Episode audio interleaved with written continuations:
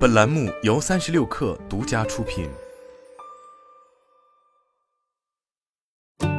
本文来自三亿生活。随着二零二二年的结束，网易云音乐日前按惯例推出了一年一度的听歌报告，帮助用户回忆过去这一年中最常听的歌曲、年度歌手、四季曲目以及所达成的听歌成就等信息。事实上，年度报告往往都是极具个人色彩的信息汇总，但如果查看网易云歌曲、QQ 音乐以及快手、抖音等平台的热歌榜单，就会发现，似乎又都有着高度的一致性。就好比去年全网大热的《漠河舞厅》，不得不承认，在短视频的病毒式传播下，一首歌火遍全国，或许仅只需要短短的一天。显然，抖音方面或许早已意识到短视频在音乐推广方面的强大能力。所以才将音乐业务的优先级提前，并在今年陆续推出了面向消费者的汽水音乐，升级其音乐开放平台品牌，并更名为炙热星河，逐步完善了其音乐服务能力。但与抖音在音乐领域的频频布局相比，快手方面在这一赛道的进展却反倒不怎么为人所知。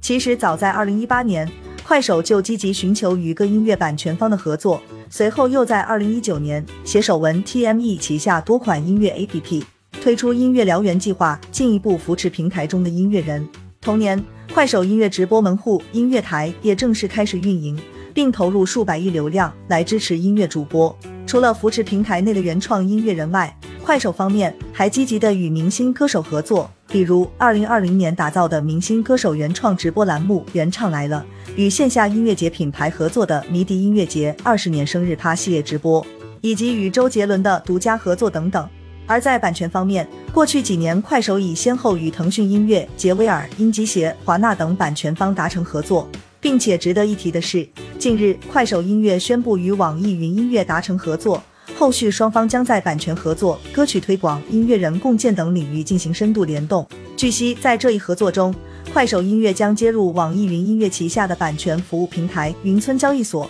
同时网易云音乐也将入驻快手音乐公司宣发后台，以相互入驻实现双方资源互享和更紧密的宣发合作。此外，快手旗下的其他产品，如剪辑工具快影、K 歌软件回森等，也将支持用户使用网易云音乐的授权曲目。有了网易云音乐的海量资源授权，快手方面显然能够为创作者打开更多的可能性。反过来，对于网易云音乐而言，这显然同样也是一笔不小的版权收入，并可借此进一步开拓其版权服务平台云村交易所的业务。事实上，网易云音乐迈入音乐版权授权领域的时间不过半年。今年七月，网易云音乐才推出云村交易所，面向直播 K 歌、商业影视、线下公播、智能家居等线上线下场景，提供一站式音乐解决方案。简而言之，网易云音乐是要做上下游音乐资源的撮合商，并为更多企业提供更划算的版权授权服务。随着如今音乐版权付费意识的提升，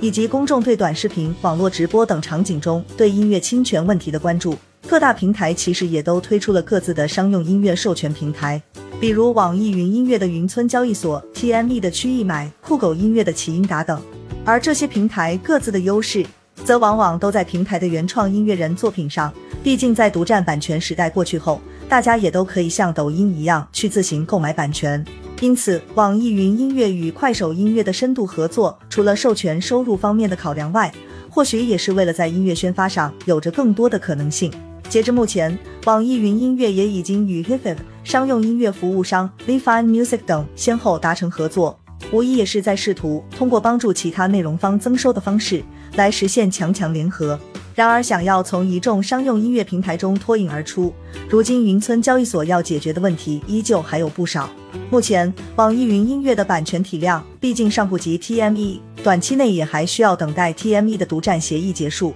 才能继续进行扩展。尽管其在曲库管理、版权管理等方面都有着丰富的经验，同时也有丰富的歌单资源，但显然这些都并非不可复制的资源。因此，在一些业内人士看来，或许快手音乐与网易云音乐后期还会有着更多形式的合作，比如音乐人的主题直播、线上 live 等。在音乐领域，一直以来，快手明显更侧重于音乐人的培育和扶持，以及对音乐类主播的支持。其音乐业务更多也是服务于平台内音乐人与用户的浅层听歌需求，而非像抖音一样通过推出独立音乐 APP 切入到音乐流媒体赛道。并直接与腾讯音乐、网易云音乐进行竞争。所以从这一点来看，快手与抖音在音乐业务上的出发点显然并不相同。但显然，快手方面也已经没有了停滞不前的理由。其中，例如在电商赛道，不久前在双十一期间已恢复了天猫、京东的外链；在音乐领域，快手在周杰伦新专辑预热和发布前后，